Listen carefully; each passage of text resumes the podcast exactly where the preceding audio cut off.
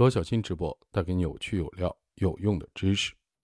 我们继续分享这本书《认知红利》。这节的标题是“你的运气为什么一直不好”。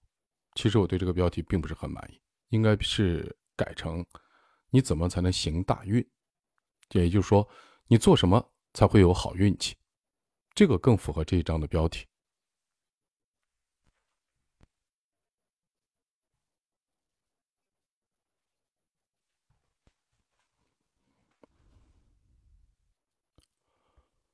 运气能不能被改变？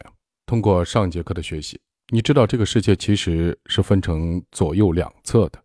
左侧确定性更高，结果可预期，成功主要靠技能；右侧不确定性更高，风险更大，成功主要靠运气。因此，为了兼顾风险和机会，我提供了一种生存策略：守株待兔，把大部分的精力投入在左侧，把握可以确定的部分。然后在风险可控的范围内，小而多的投入到右侧，等待好运的降临。但这是有一个前提假设的，就是你在右侧会遇到的机会还是风险，运气是好是坏，这些都不是你的可以改变的。可如果外围的世界是可以你改变的呢？比如你可以人为的赶走霉运，或者你可以人为的增加好运。你肯定以为我在胡扯。但从古至今，人们确实在这条路上不遗余力地进行了各种各样的探索。人类为了能够掌控未来的不确定，为了改变自己的运势，发展出各种各样的学说、方法论，比如西方的占星术、塔罗牌、星座运势、各种通灵大师。如果你在互联网公司工作，整天面对一批，呃，二十岁左右的人，如果你不懂这些，简直跟他们没法聊八卦了。中国的八字、六博、紫微斗数、相学、各种风水大师，这些你是要跟三十岁以上的人去聊天的内容。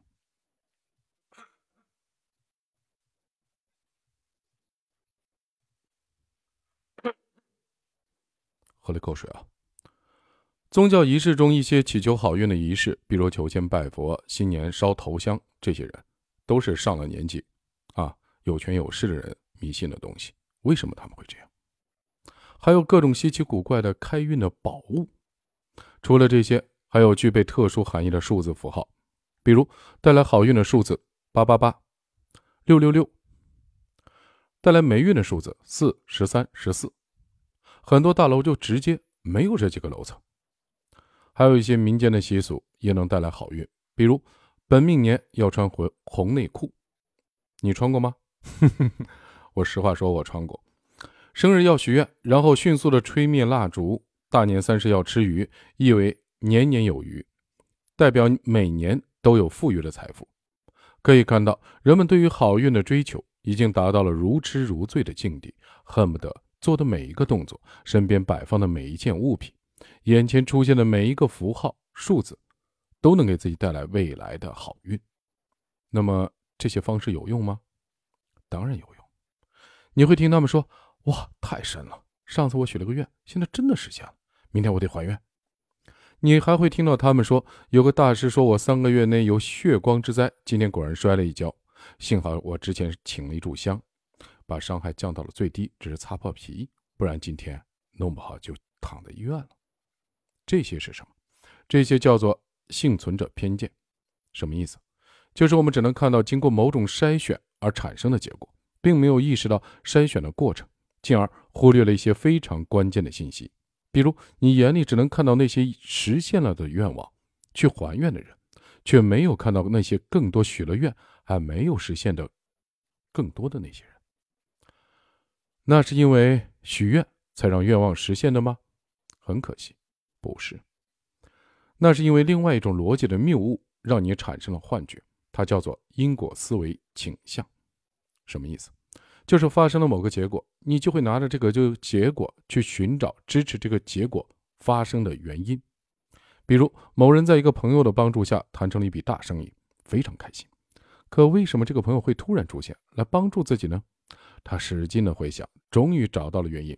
原来在一年前，他在某某山上一座小庙买了一串据说可以增加贵人缘的碧玺手串，哇，原来原因在这儿，太神奇了！这就好像是三个人坐电梯，从一楼到十楼，一个人在原地跑步，一个在做俯卧撑，一个在用头撞墙，最终都到了十楼。有人问他们如何到十楼的，一个人说：“我跑上来的。”一个说：“我做俯卧撑上来的。”一个说：“我用头撞墙上来的。”这就是拿着结果找原因。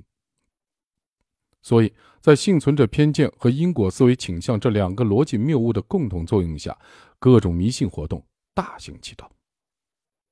OK，现在迷信是破除了，可我还是希望有好运气啊，怎么办？有没有更科学的方法来提升运气呢？接下来我就试着和你一起探索一下。好，继续下一节之前，我也非常坦白的说，这些工作我多多少少都干过，都了解过。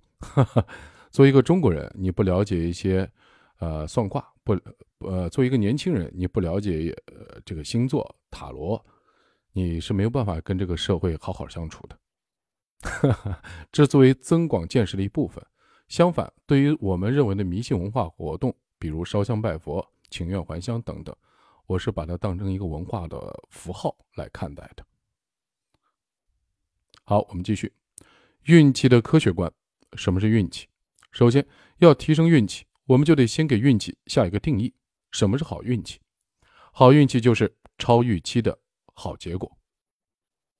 比如你掷骰子，希望投一个六，怎么那么出现六的概率就是六分之一。结果你第一次投出去是六，超出原本要投六次的预期，那就是运气好。还有一种情况，就是某件事情本来没有考虑它会发生，预期发生的概率是零，结果却意外发生了。帮助你更快达成了目标，这也超出了你的预期，这就是运气好。好了，由这个定义，我们就能找到提升运气的思路了。那么就是提升这个好结果出现的概率。那么如何提升这个概率呢？如果什么都不干，概率是不会自己发生变化的，对吗？比如你掷骰子，什么都不干，出现六的概率永远是六分之一。那么如何出提升这个六出现的概率呢？你可能会在掷骰子出去之前，先往手里吹一口热气；你可能会在掷出去之前，心里默念一份咒语；你也可能在掷出去之前，双手合十向天祈祷。这是什么呢？这都是你企图增加概率而施加的外力。也就是说，必须在有外力的帮助下，客观的概率才会发生变化。当然，上述这几个方式和本章开头说那些方式一样，都是一些狗屁、个倒灶的事情。当然。如果能让你增强自信心，你做一做也无妨，当成一种文化符号娱乐而已。啊，不过这些方式实际上没有什么用处。那有没有有用的外力呢？当然有，比如你在野外要钻木取个火，你可能搓个几百上千下才能钻出火苗，运气不好，可能搓个几小时还点不燃，怎么办？如何提高钻木取火的成功率？念咒语吗？当然不行。你可以换到一个干燥的环境下。加入一些火绒、枯树叶等易燃物，这样钻出火的概率会提高很多倍。这个干燥的环境加入的易燃物就是有效的外力。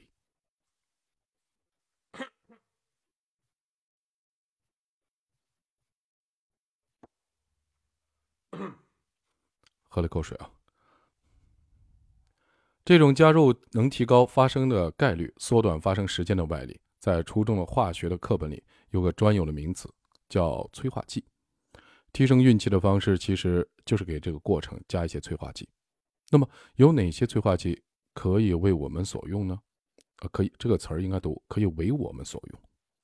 环顾四周，能对结果产生影响的无非就三类：人，获得其他人的帮助；是，有些事情的发生，增加了你目标事件的成功的概率；物，周围的物理环境，能使用的物品、道具，天时地利的变化。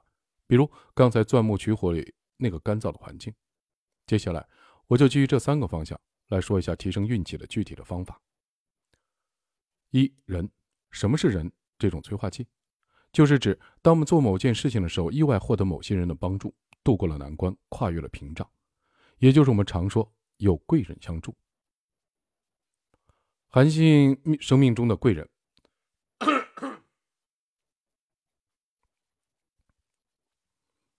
韩信是汉朝的开国功臣，中国历史上的一代名将，而他之所以有如此辉煌的成就，很大程度上得益于他在人生中遇到了四位贵人。贵人一漂母，漂白的漂。韩信早年穷困潦倒，快要饿死的时候，遇到一位正在漂洗思绪的老妇人，不图回报，把粮食分给他。贵人二夏侯婴，韩信投帮呃投奔刘邦以后不被重用，犯了法要杀头，前面的同伴都被处斩。等到韩信要挨刀的时候，遇到另一位贵人夏侯婴。夏侯婴因为欣赏韩信，不但放了他，还进言刘邦，为他升职加薪。第三个贵人就是萧何了，这就不用说了，成也萧何，败也萧何。没有他的欣赏和极力的推荐，韩信的一生可能只是位默默无闻的小梁官。第四个贵人刘邦，接受了萧何的推推荐，刘邦登坛拜将，终于让韩信乌鸦变凤凰。正式登上历史舞台，成为一代的兵仙将神，成为汉朝的开国功臣。可以说，如果韩信没有这四位贵人的相助，他不太可能有如此大的成就。虽然结局很惨，但之前的开挂人生还是让很多人羡慕不已。你是否也希望自己的人生能够像韩信一样，遇到几位贵人伯乐，帮助自己逢凶化吉，一飞冲天？不过，怎么遇到呢？你可以尝试逆向思考，就是先分析。你会主动去帮助一些什么人？知道这个原因以后，再反过来推导，那些被帮助的人身上有哪些特质是你可以学习的？这个例子我会经常在读各种书时候反复提到，因为我经常在抖音啊视频号会看到各种人发的视频洗脑号，就说“纵有冲天志，也带有运时”，这句话是很多人讲的，一种怀才不遇的落魄书生的感觉扑面而来，就像最近。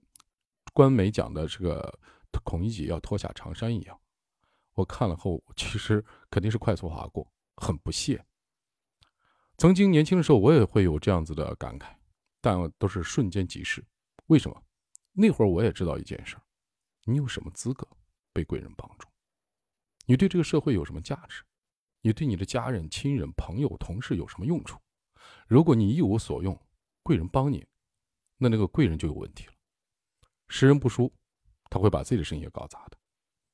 这个时候，我们必须让自己得有价值。说的通俗点，你得让自己有利用价值，对不对？手不能肩扛水，对吧？然后嘴不能择言，然后的话还啥活都干不了，要你何用？酒囊饭袋而已。这种人遍地都是。得让自己有一个技能，为社会所用，为家人所用，为同事所用。如果你没有被别人需要，这种价值没有稀缺性，你的贵人几乎是不会出现的。每个人其实都有一个贵人，自己的父母，你的父母的对你的贵人也是有限度的。那种没有限度的贵人的父母，最终他他的孩子就一定是躺平的人，没有办法。所以在这件事情上，我其实读到这儿，我觉得后面要说什么已经很清楚了。先要反思自己。你凭什么被贵人帮助？作者提供思路更好。你先想想，先想想你会去帮助哪些人？答案不言自明。我们为什么会去帮助一个人？作者的分析啊，不一定是我的，我们一起来分享。原因一：投资。萧何与刘邦为什么要帮助韩信？因为韩信是他们眼中的国士，他能力出众，气宇非凡，有盖世之才，能够帮助他们的阵营夺得天下。所以他们在帮助韩信的同时，就是希望韩信未来能够帮自己成就自己的梦想。这就是我们常说的彼此成就。呃，这里面在现代里面还有一句话，就是人情就是银行的存款，用点少一点。那么你是去帮别人在别人那多存点钱呢，还是把别人在别人那的存款透支掉呢？原因二：扶弱，就是对方目前处于危难期，或者处于弱势的一方。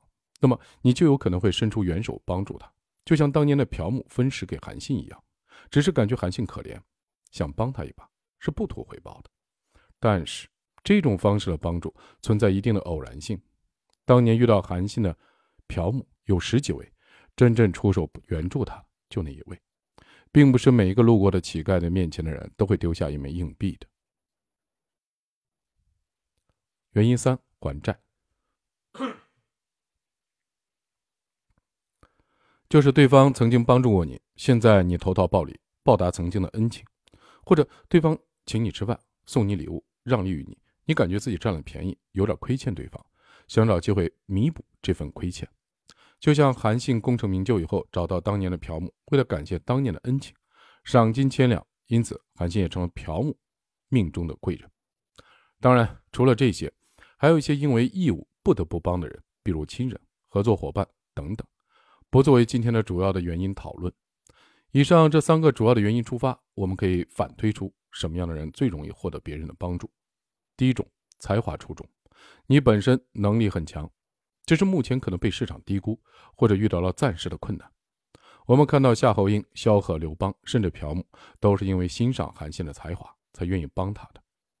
你在寻找伯乐的同时，伯乐也在寻找千里马。所以，你如果想遇到伯乐，就得先把自己变成千里马才行。贵人愿意投资你，是因为看好你的潜力。如果离开了这点，你就会变成扶不起的阿斗，就算有诸葛亮的辅助，也没用。二，低调谦逊。知恩图报，人们喜欢帮助弱者，其实是源于内心的一种存在感的满足，就是看到对方因为自己的帮助而变得更好，内心会有一种开心的满足感，自己的存在是有价值的，自己的这个行为是有意义的。但对方如果是傲慢自大的，是会恩将仇报的，那这份的意义感就会荡然无存，因为你会觉得自己的帮助很多余。你既然不需要我，你也不懂感恩。那么我干嘛帮你？所以你要把这份意义感给到对方，要保持谦逊低调，要懂得知恩图报。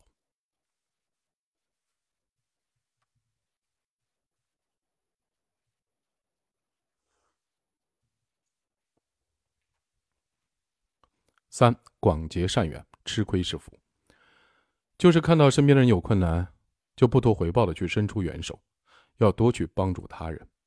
朴某除了帮助过韩信以外，他应该还帮过很多其他人。他在帮助他们的时候，并不图对方未来对自己会有什么回报，可是被帮助人心里会有一份亏欠感，会觉得这份人情债得还。久而久之，帮的人多了，当自己遇到困难的时候，他们中的某些人就会跳出来成为你的贵人，反过来帮你渡过难关。这就叫广结善缘。和别人交往合作，也要想办法让对方多赚一点，占自己一点便宜。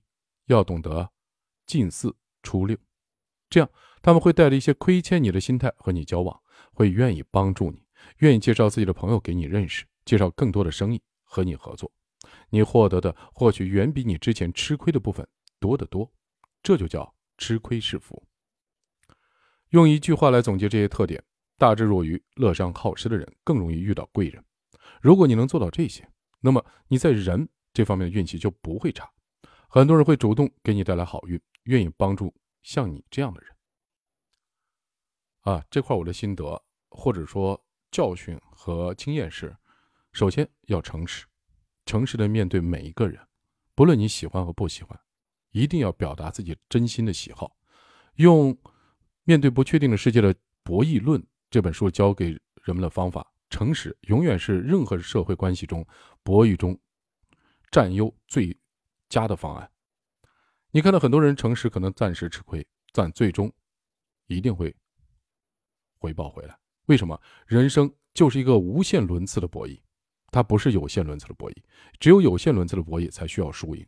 如果是无限轮次，你现在坑了别人，别人是因为诚实被坑，但你知道吗？诚实人被坑之后，如果有一天他报复，比比你会现在的坑害要强百倍万倍。为什么？你伤害了他的价值观、世界观，你不能因为他的弱小、无知和诚实欺负他，那你就是太坏了。这个坏体现在你对自己太坏了，因为这样的人，往往赤子之心被伤害，他的爆发力很惊人。我们常说不要欺负老实人，对吧？我们陕西话“念驴踢死人”，得罪这些人，弄不好都是杀身之祸。为什么要做这种事呢？现实中，我们经常会看到这样的泼皮无赖，在商场也会看到这样子的得寸进尺的之人，有意义吗？没意义，你失去的其实会更多。所以，我我的自己的心得是诚实。第二，尽可能多帮，多帮助别人，成人达己的心态去帮。这个成人达己的心态，首先是成人之美，也就是说，如果我想帮的人他能成功，他能实现他的梦想，我发自内心的很开心。就是作者说的。我有存在感，我被这个社会需要，被这个社会需要最具体的体现是什么？我被家人需要，我被亲人需要，被同事需要，我被我的合作伙伴需要。如果不被人需要，那我就一文不值了。如果只要被人需要，尤其是强需要、刚需，那我太有价值了。这就是你的稀缺性，能帮人就帮人，因为只有你先能够帮助别人成功，才有可能自己成功。在巴菲特呃讲的所有的成功学里面，包括很多西方成功者在讲，我记得看过的好几本书都提到这个问题。能够让自己摆脱困境、绝境的方法只有一种，那就是先帮别人摆脱困境、绝境。你不解决别人的问题，你这个问题是无法解决的。一个人如果只想解决自己的难题和困难，那你永远离开不了困境，会于陷于深，就像沼泽一样。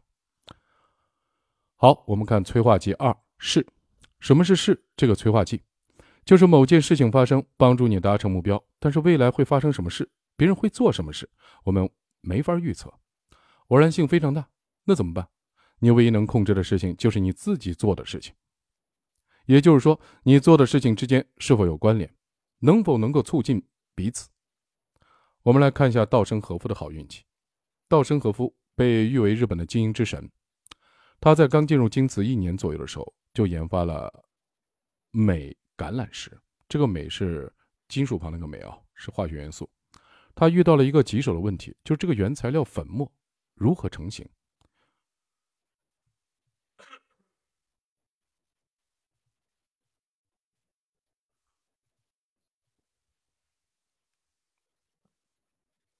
过去都是用粘土做粘合剂，但粘土里有大量的杂质，稻盛百思不得其解，尝试无数方法都失败。直到有一天，他被实验室里有一个某个容器绊了一下，鞋上沾了实验用的松香树枝。他刚喊出来：“谁把松香搁这个地方？”一个念头闪过脑海，对，就是他。最后，他用松香替代粘土作为粘合剂，这个重大的技术难题就这样突破了。事后，稻盛和夫细说：“这是神的启示。这哪里是什么神的启示？要不是他脑海一直在思索，要不是他吃住都在实验室里，要不是他有无数次失败的经历，他又怎么可能遇到这次神的启示呢？这并不是一次偶然的事件，这是过去的经验和思考共同谋划这次好运气的到来。所谓的灵感，不过是经验和学识的产物，不是什么天马行空的突发奇想。”所以，如何让事变成你的催化剂，就是要让你做的每一件事都产生积累的效果。前一件事是后一件事的预动作，过去的经验是今天的铺路石，让时间成为你的朋友，产生复利的效应。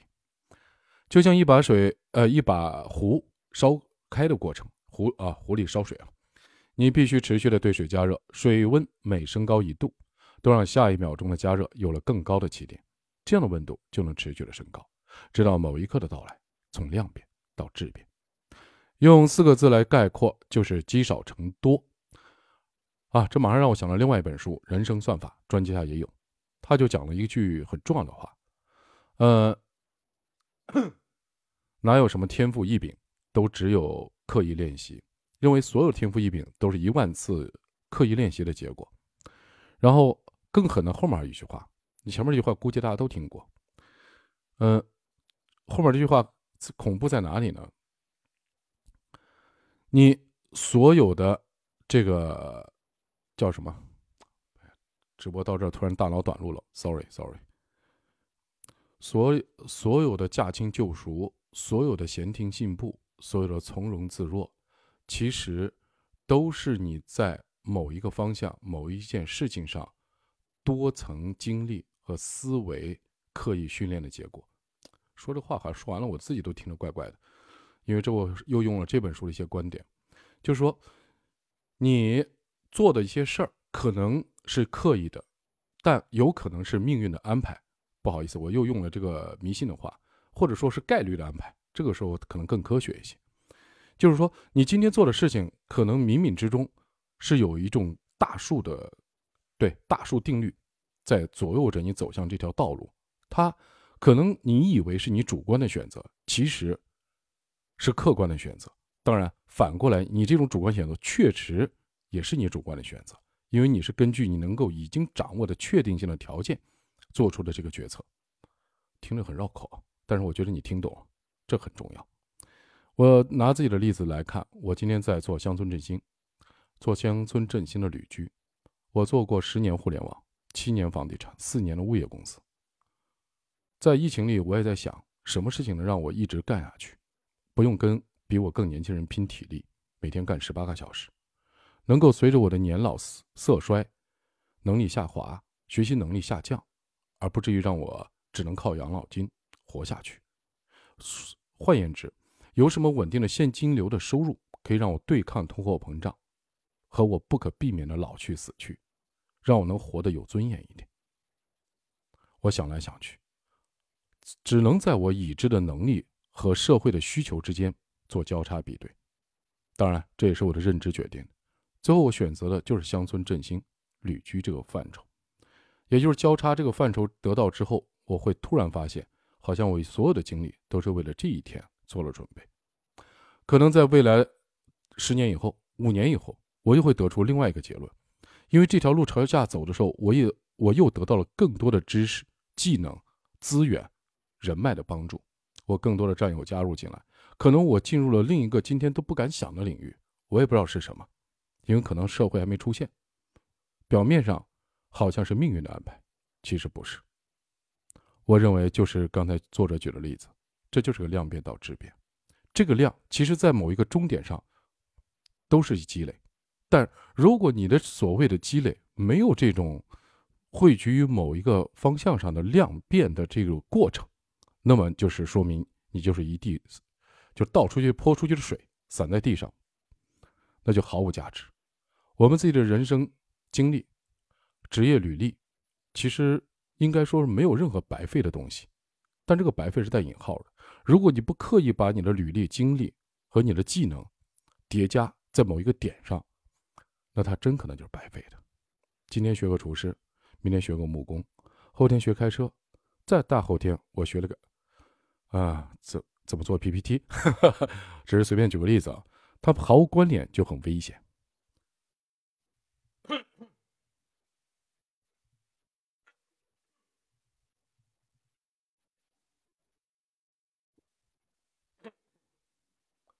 今天读了三场，可能嗓子有点不舒服，一直在清嗓。这两天可能我也感冒过，但是免疫力还行，抵抗过来。嗓子本来有点沙哑。好，读到这儿，我觉得我的分享或者我的心得你也听明白了。呃，用这本书前面的章节和其他书的知识，我经常会融会贯通啊，不一定对，希望对你有用，不用就嗯不用采信就可以了。催化剂三物，什么是物？这个催化剂，平时我们说的物是指物品，这里拓展一下物的含义，即你所处的这个物理环境、可用的物品、天时地利等等。就像我们前面说的钻木取火的案例，那个干燥的环境依然的火绒就是物这个催化剂。在这里，我还要补充一点：如果找不到势能高地怎么办？你得想办法给自己造势。我们看一下特斯拉创始人埃隆·马斯克的造势。当时，马斯克面对的是一个已经非常成熟的汽车市场，在这个市场中，传统的汽油车处于势能的高地，新型的电动车虽然更先进、更清洁，甚至性能更好。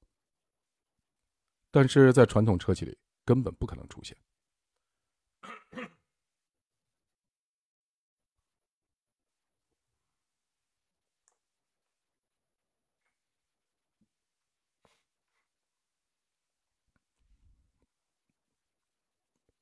原因我们在第九课已经讲过，就是在企业内部，这个新业务相当于是在山下正面的养攻自己的主力部队，试图改朝换代，这几乎是不可能的有胜算的。这就是为什么在大企业创新几乎不能发生，在大企业创新成功的案例几乎就没有。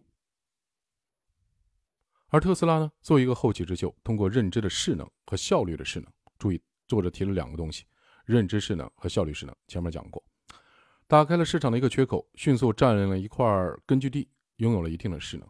但他毕竟面对的是一大批比自己是规模势能大得多的传统车企，他应该怎么办呢？马斯克选择开源自己的电动车技术，这什么意思？这相当于把自己吃饭的家伙都免费送人了，也就是这个认知的势能，我不要了，我送给你们。当这个消息刚公布的时候，很多人都以为他疯了。而马斯克是怎么思考这个问题的？特斯拉虽然技术不错，产品也获得用户的认可，但毕竟当时做电动车的厂家太少，市场还没有起来，整个的产业链还不够成熟，上下游供应链、电池技术、充电设施等配套都不完善，导致产量、市场很快都遇到了瓶颈。光靠特斯拉一家公司要带起整个产业链，这显然不现实。怎么办？马斯克选择把所有相关的技术开源，这会导致什么结果？那将大幅度的降低这个行业的准入门槛。原来的企业需要进入这个还没有发展起来新领域，需要长时间大量的研发投入，让很多企业望而却步。但现在呢，研发成本被降到了更低，这不仅让那些传统车企下定了决心，一方面是因为进入门槛更低，另外一方面是考虑到其他车企现在肯定会大举进入，如果自己再不做，未来可能连汤都喝不到了。而其他行业的人也开始蠢蠢欲动。比如原来搞软件开发的，原来做智能家居的，现在都有机会加速进入这个行业当中，这样整个电动车市场就起来了。虽然他们的未来可能还会成为特斯拉竞争对手，但整个市场的饼变得更大了。用马斯克的自己的话说，这叫做借助人类巨灵的力量推动行业的变革。呵呵，读着我就想笑了，因为我看到这个财报数字，我们国产电动车的利润 跟他们。跟特斯拉一家比都差很远，所以说，撇开那些情绪化的叫嚣，我们还得冷静的看待一件事情：我们中国人做开辟式创新成功的企业几乎没有，至今为止，至几乎没有。我用几乎是因为我的认知边界还非常的窄，很多事情我还不清楚。但是在我看到的这种创业市场上，真没有，超是可以的。因为我们有单一的大规模市场的人力优势，确实没有，包括魏小李。用马斯克自己的话说，这叫做借助人类巨灵的力量推动行业的变革。当进入这个行业的人才行企业变得越来越多，分工越来越细的时候，原本那些供应链不成熟、技术遇到的瓶颈、配套设施不完善等等问题就会被一一解决，整个的行业将会往更健全的方向快速发展。而特斯拉呢？它本身就在这个趋势当中，它当然能享受这个趋势所带来的红利，产量问题、技术问题都迎刃而解，并且很可能成为这个市场上最大的受益者。至今为止，它确实是最大受益者。我最近跟很多朋友在聊这个事情，就讲特斯拉，我对它的喜爱和追捧，当然，主要原因对马斯克的认可和信任。呃，虽然我我。我自己不是开特斯拉，还是有点贵，呃，能车能用就行了，这是个价值观问题，不是技术认可不认可的问题。特斯拉马上会把车价降到十五万以下，即使降到十五万，它有百分之四十的利润，这很这几乎是把所有的新能源车企要逼死的节奏。为什么它能做到？我们经常会听到一些无脑的人在那瞎扯，根本的原因很简单，对一个。事情的盈利结构，注意，我讲的是结构做了调整，思维做调整。马斯克不是在车上赚钱，他是在车的保险上赚钱。这个就是根据车辆的叫 OBD，这个每辆车里面都有这么一个关键的元件，它干什么呢？记录车辆的所有的操作。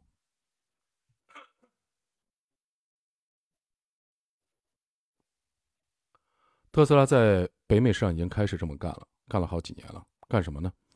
就是说，他会记录每个购车人、驾驶者的开车习惯。那么的话，至于最简单理解，就是你的里程。比如一年你只开几千公里，和一年开几万公里人，你交的保险费是不一样的。他完全把保险费量化了，这样就有一个后果。比如你只是个家庭主妇，或者只是一个上班白领，只是上下班代步，你的车子可能三四年。就一万公里，那么你的保险费会非常少，可能就几百块，不到一千块。那么有些人一年可能跑几万公里，比如用它来做代，呃，Uber 的，做滴滴的，那么不好意思，你保险费可能就近万了。它就是根据你的使用习惯、使用的数量、习惯，实际上是质量问题，来给你的保险定价，通过这个来赚钱。如果这么一个定价，大家想过一件事儿没？其他保险公司、车辆的保险公司怎么火？那些笨重的、沉闷的、自以为了不起的，我不想用那些脏字啊，那些巨无霸们，他们靠垄断赚了超额利润，非常巨额，他会被全新这种模式打的骨渣都不剩，除非他把竞争者关在门外。但反过来，对国内的创新者有什么启发？其实这个技术非常的 大众，你能不能把它跟现在有白保险牌照的公司结合起来，推出这样的车险？那你觉得国内现在还做传统车险这些公司还怎么活？真的，百分之八十的人，他们仅仅是用车辆接送孩子上下班、买菜而已。这百分之八十的市场份额你拿去了，你不是巨无霸还是什么？这就是一种范式迁移。好，我就多说两句啊。所以，如何用物这个催化剂给你带来好运？用四个字来概括：顺势而为。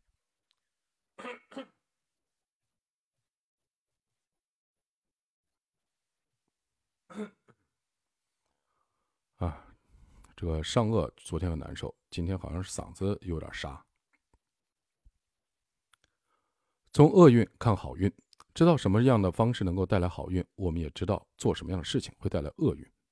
选择错误的环境，比如在冰天雪地里钻木取火，在狂风暴雪里扬帆起航；做离散的事情，比如赌博，不断的换职业，不断的换男女朋友，性格让人讨厌，傲慢自大，不懂感恩，能力拙劣，还抠门，还占别人便宜。如果你能做到以上这些，那么恭喜你，你肯定没有朋友，也没有积累，连老天都会和 你作对。我读不下去了。谁会活得这么可怕呀？你终于能让厄运如影随形。你说这样的人为什么会运气那么差呢？当然，只有“活该”这两个字了。说到这儿，一个有意思的问题慢慢浮上水面：既然你可以通过提升自己的人品、积累事情的成果、优化自己所处的环境，反过来改变自己的运势，那么你和这个世界到底是什么关系？是世界塑造了你，还是你塑造了世界？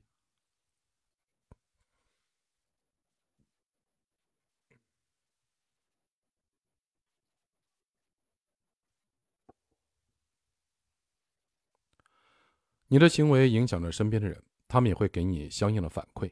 你推动着事情的发展的进程，事情反过来会成就你。你选择适合的环境去生活，环境又反过来塑造你本身。人、事、物这三者彼此也相互影响。人们推动着事情的发展，许许多多事情汇聚起来，形成了环境，环境又塑造着生活在这里的人们。你、人、事、物四者不断的交互，互相影响，彼此塑造。所以，身处在同一个地方的两个人，你们的世界真是一样的吗？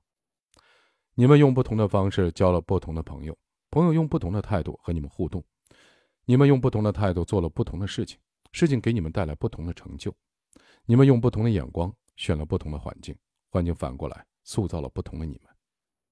你们哪怕并排坐在一起，却生活在截然不同的世界之中。而你是一切原因，你改变了。你自己的世界会跟着改变，你改变自己的社交方式，你就能左右逢源；你改变自己的做事态度，你就能积少成多；你改变自己的选择的环境，你就能顺势而为。你的每一个动作，每一次的心动，每其实都是在构建自己的世界，而这个世界又反过来塑造你本身，而这一切便注定了你的命运。这个世界是活的。这里我再举一个例子，就像男女青年。刚开始的时候互相吸引，海誓山盟一样，那个时刻都是真的。事后就像作者刚刚说的一样，因为交了不同的朋友，工作在不同的环境，他们的认知会发生变化，可能可以共同成长，也可能有人快有人慢，有人可能会等某人慢慢成长，有人可能等不及了，就走了散了，这是很正常的。思考和行动，看完不等于学会，我们需要思考和实践。第一个思考题：能够带来好运的人格特征，你符合几项？比如才华出众、谦逊、低调、知恩图报、广积善缘、吃亏是福。啊，我做一个反思吧。才华出众谈不上，我能力上有太多缺陷。别的不说了，啊，数学就从来没及格过。呃，而且只懂自己所做的领域的事情，其他领域的事情几乎都不知道。我只能说，通过看书，只能说知道一点点。但是如果把它变成认知，我觉得我要差得太远。谦逊，我这点做的很不好。自己专业领域的事情，我当仁不让，让我谦逊太难了。自己不懂的地方，一言不发也不好，别人会误会。这个想做到左右逢源，我的火候还差，我只能出于本心、诚实、真心实意的面对每一个人，表达我的无知和畏惧，同样表达我的善意。但对于我专业的领域里，我会毫不犹豫地表达自己的观点，但不是为了证明我对。谦谦逊，这是我的一个问题。低调，呃，低调我也谈不上。在我专业的领域里面，我并不低调，在允许的范围内，我也不低调。这点我更欣赏西方人的做法。我能做的事情，我就要把它做好。这个中国我人很多文化里面低调是什么？我明明能做好，我就不做好，因为我做好会让别人不高兴，让同事不高兴，让家人不高兴。为了让他高兴，我宁可不做好。如果这样子的话，这个事情就一定会糟。我觉得这种传统的中国文化害死了中国人。我们的创新之所以这么差、这么弱，甚至我们的组织内耗或者熵增那么厉害，都是因为这种文化影响。照顾了天，照顾了地，就是亏待了自己，最后把组织也搞死了。尤其在大公司更是如此。好，我可能大家理解成我给自己的辩解，对，这就是我的辩护词。但其他领域里面不是这样。你说的，我觉得有可取之处，比我多，我马上会叹服、拜服，向你学习。我未知领域生活中是另外一个样子。我跟我的亲人谈感情、谈亲情，跟我的朋友谈友情，这是我现在的做法。以前不是这样，以前还是比较差的。广积善缘，我做的也不是很好。我给我要饭的人，我是不会给他扔一个铜子儿的。我就很难做到韩信遇到第一个朴木这样的贵人，因为我知道这些人都是假的。所以说，我觉得我也很悲哀。嗯，为什么不能装一下呢？吃亏是福，嗯，我是吃大亏，啊，但是不知道能不能享大福。吃小亏这种事儿，我几乎轮不到我，因为我社交，嗯，应该说是比较少，比较稀少的。除了我擅长领域工作之中，可能大家感觉我是非常外向的，但在生活中，真的读书、写字、呃做饭、旅游，更多的是这种爱好。对于打牌啊、这些喝酒啊这些事情，我极不擅长，是真不擅长，真没别的意思。呃，年轻的时候这个吃亏师傅我做的也很不好。七零后这一代都是有饥饿记忆的，所以我们从小被教育勤俭持家、节省。所以说，我在创意中经常会被我们的同事、同伴起个外号，叫“抠抠罗抠抠”。呃，我曾经还以此为豪。这几年读书以后，我觉得这是一个很大的问题。这个吃亏吃的是什么亏？这个很重要，就是刚才讲的，尽可能帮别人，尽可能让别人欠你的。注意，这个“欠”带引号啊，就是说你一定要对别人有所帮助，让别人尽可能欠你的目的，就是在他那存人情债，就像银行里存款一样。而不是反过来。当我觉得我欠很多人的时候，就说明我做人太差了。这是很重要的一个思考。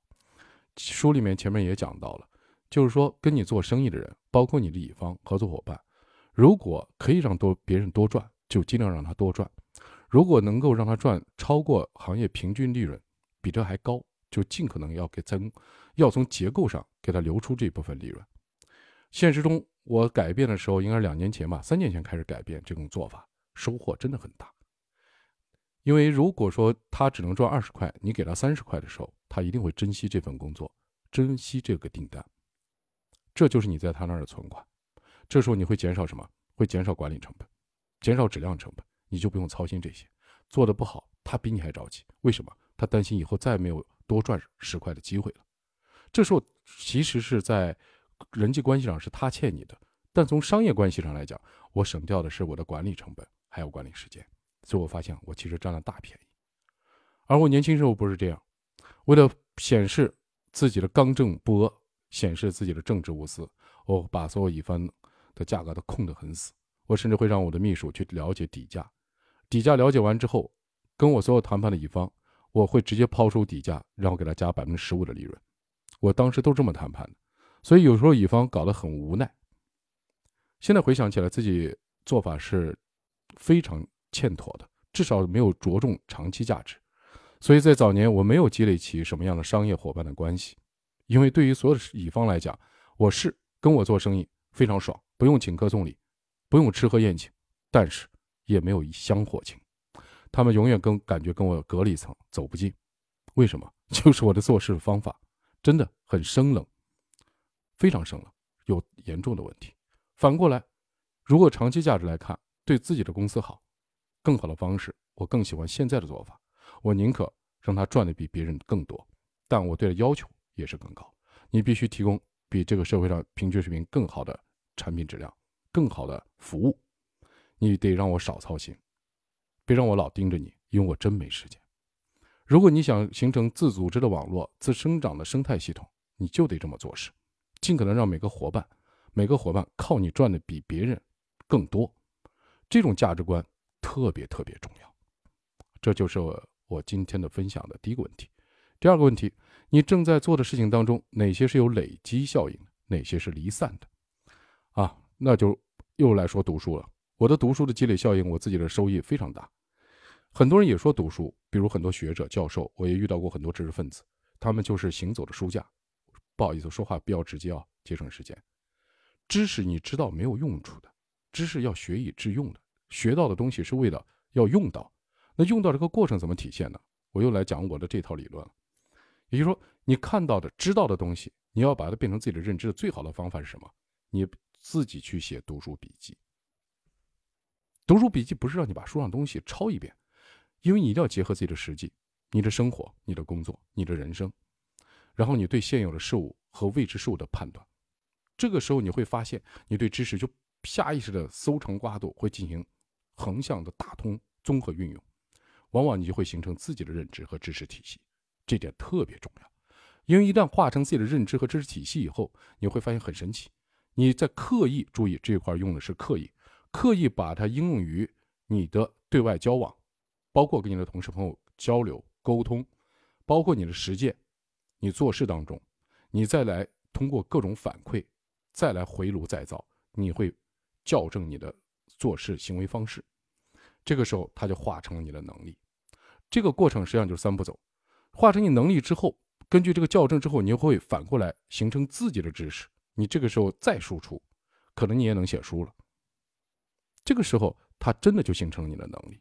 这个感觉特别棒，这种积累是具有着非常大的乘数效应。注意，是加减乘除的乘，它不是加减关系。就像我之前看书，我就发现一个很突出的特点：国外的国外的所有的管理管理类的书籍、经济类的书籍、思维类的书籍，包括量子物理、医学类的书籍，最后我发现，真的是万法皆通。比如老外写书，经常讲的是实证、实证研究，讲方法，对吧？讲方法，讲结果，还要给你讲验证的方法。中国人写书什么？读起来酣畅淋漓，跟讲故事一样的，特别爽。因为人类特别喜欢用叙事史来讲事情，大家听着情感多巴胺会很爽。爽完之后呢，没有然后了，就是很爽。所以说我，你像晚上我也会听网文小说，确实很爽，对吧？它对我的影响可能在价值观上是潜移默化的，但在方法论上是没有的。这就是。万历十五年，黄仁宇先生讲的，中国人对于数字、数目字管理非常差，不是非常差，是根本就不屑。他认为这是术，不是道，老去追求那些形而上的东西，其实错了。就刚刚读作者读书时候讲的一样，老外是不知道的就不说，我真不知道，我承认我不知道。中国人都一定要告诉，只要写书一定要告诉这个方面，我一定全知道。我如果你认为我不知道，那是你没有理解，这点很很要人命。所以说我这是我在讲的这个读书中的一些感受，而且多了以后，这些案例、方法、思维方法，你觉得经常会被混用，而且很多书讲是同样东西，那这个时候他可能输出的观点和结论是不一样的，你可以把它辩证来看，为己所用。这就是读书，我觉得是绝对有积累效应，但不能只读书，一定要做笔记，做完笔记一定要应用于实践，否则这个积累效应是你想象中的，没有变成现实。同样。你所做的领域的工作应应当应当有着强关联性，比如你做财务的，然后你现在又做投资，你做投资的有一天可能你又做精算，你至少是有一个逻辑线条在里面的，它是一个螺旋式上升的过程。反过来，你今天做的房地产，房地产现在不行了，跟房子有关的是什么？不是房子，房子是工具，本质上是居住，居住是什么？也是工具，本质上什么？安置肉体，安置肉体是什么？它也是工具，因为你不安置不安置肉体，它这个人的灵魂就没有地方寄宿啊。你一层层朝深的递进，你就明白你应该干什么了。也就是说，这条线你不能把它虚化了，应当实化。那好，我既然是提供给你灵魂的居所，灵魂的居所，因为你的身体需要居所，那我就要想你的想要什么样的居住。这个居住一定要是买卖关系吗？或者说一定要是租赁关系吗？都未必。好，这时候你顺着这个逻辑，你再反推。